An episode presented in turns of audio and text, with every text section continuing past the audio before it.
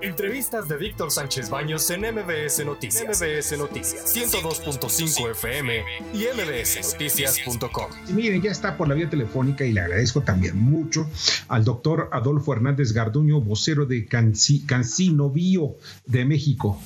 Eh, ¿Cómo estás? Muy buenas noches, Adolfo. Buenas noches. Un gusto estar aquí con ustedes.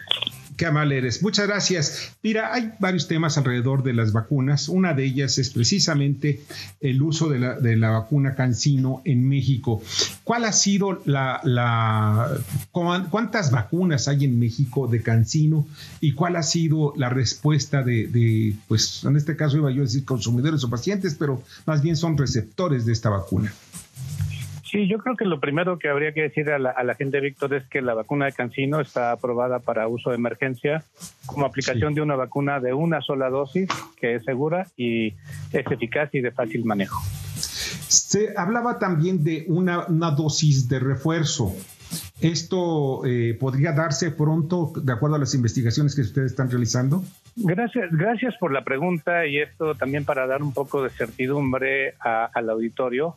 Eh, Cancino, como el resto de compañías que están haciendo estudios, eh, están comercializando vacunas y estamos haciendo estudios de seguimiento para ver cuánto dura la, la, respuesta de defensa, la inmunidad de los sujetos, eh, hemos, hemos eh, realizado un estudio pequeño inicial en, en China donde le aplicamos a sujetos una dosis de refuerzo a, en promedio a los seis meses y lo que observamos es que la respuesta de estos sujetos desde el punto de vista de un parámetro que de la inmunidad que se llaman anticuerpos neutralizantes se incrementó ocho veces más sin incrementar los riesgos relacionados con la seguridad de la vacuna. Y esto finalmente se hizo en un grupo pequeño, esa es una primera, esta es una primera etapa y eso también, eh, también comentar que lo hemos comunicado a, la, Autoridad Regulatoria Nacional como comunicación, no como un proceso para modificar este esquema, ¿no? De una sola dosis. Eh, Sergio Mayer. Eh, sí, ¿cómo están? Te saludo con mucho afecto.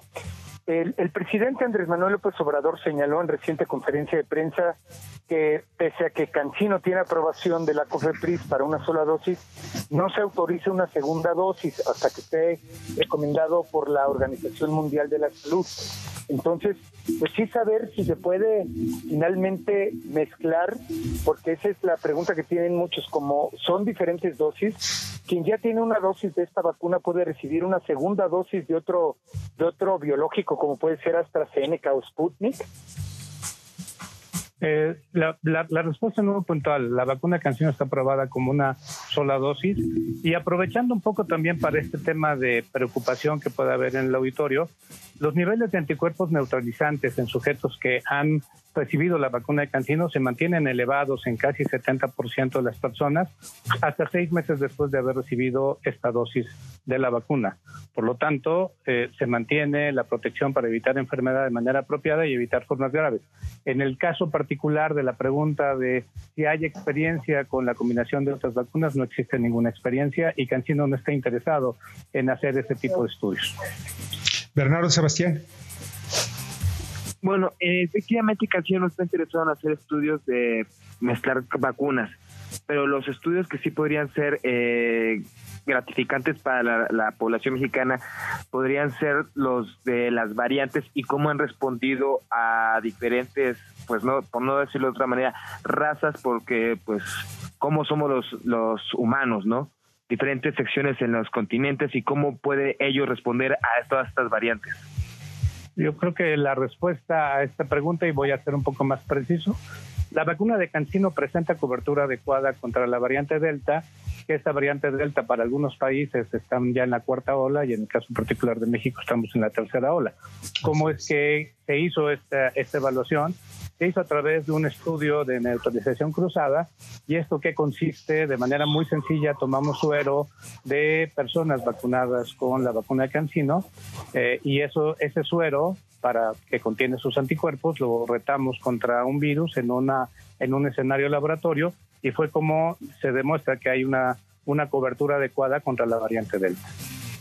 Ahora bien, eh, alrededor de todo ello estamos viendo que se están dando eh, contagios o, se han vuelto a contagiar algunas personas a pesar de tener cualquier vacuna. Y no estamos hablando de Cancino, sino también estamos hablando de cualquier otra, Pfizer, AstraZeneca, Sputnik, se han vuelto a contagiar.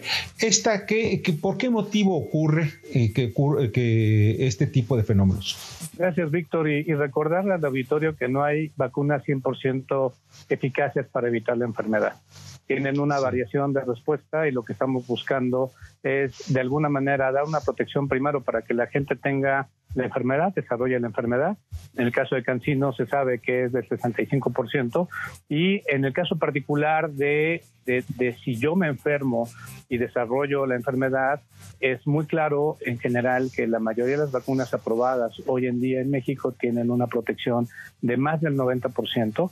Cancino está eh, arriba del 90% para poder brindar una protección contra formas graves.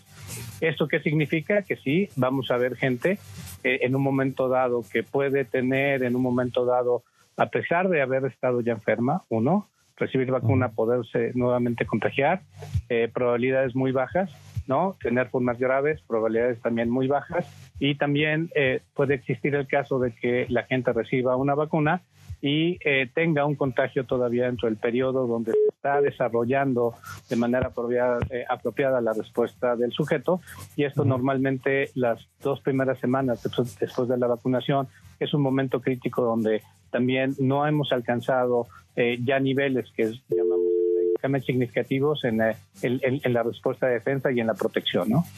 Adolfo, eh, hay una pregunta del auditorio. Ramón Quesada nos pregunta: ¿hay algún estudio para que la vacuna Cancino sea aplicada en niños? Eh, eh, en, en, China se están corriendo estudios eh, todavía estamos eh, considerando la posibilidad de que si se pueden o no realizar. Están en ese proceso y cuando se tengan los resultados, porque al final es, importante decirlo, hoy en día, con excepción de una vacuna, la, la mayoría de las vacunas, y Cancino eh, es, forma parte de ese gran paquete, está aprobada para sujetos de 18 años o más.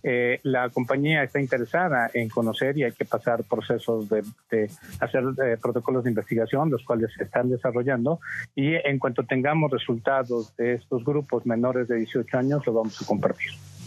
Ahora, eh, en cuanto a otro factor que me parece muy importante, ya eh, el siguiente paso es que ya no sea únicamente aprobada por las autoridades sanitarias de varios países como una vacuna de emergencia, sino que sea ya una vacuna normal, o sea, de... de, Con registro sanitario, digamos. Así es. Esto, eh, ¿cuándo creen ustedes que pueda obtenerlo Cancino? Yo creo que hay que hay que hay que comentarle al auditorio, Víctor, que esta pandemia nos hizo desde el punto de vista de compañías, de gobiernos, de autoridades regulatorias, hizo una, una ventana de excepción, que esa ventana de excepción ha permitido vacunar realmente a, a, a, miles de personas en el mundo, pero un, un elemento importante que, que, es como requisito para tener el registro sanitario es presentar ciertos estudios en particular que se llaman de estabilidad, pero también finalmente la respuesta que, o la protección y el tiempo que dura esta protección.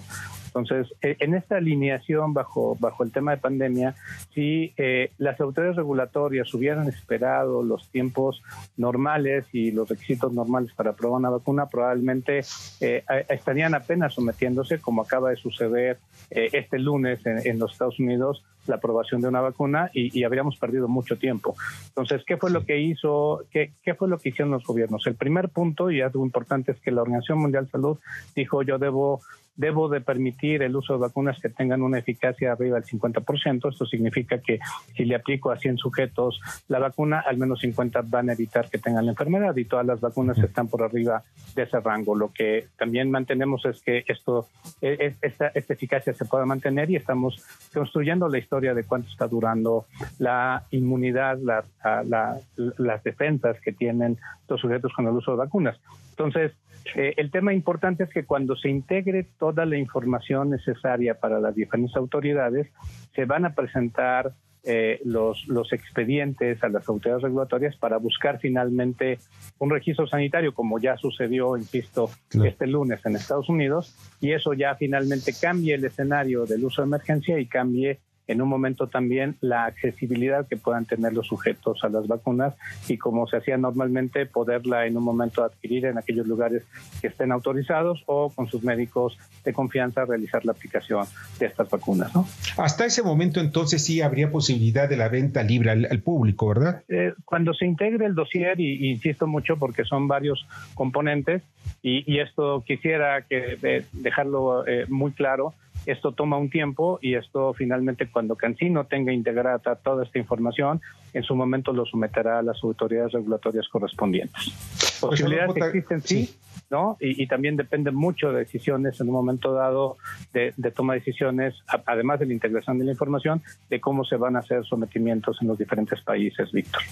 Oye, pues te agradezco muchísimo que nos hayas dado esta entrevista el día de hoy. Nos das muchos datos alrededor de la vacuna de Cancino muchas veces, Víctor, y solamente insistir mucho a, la preocupación de la gente que, hoy está recibiendo realmente una, una vacuna de cancino, que tienen una vacuna que realmente es segura, es eficaz hasta el momento de una sola dosis y de fácil manejo, ¿no?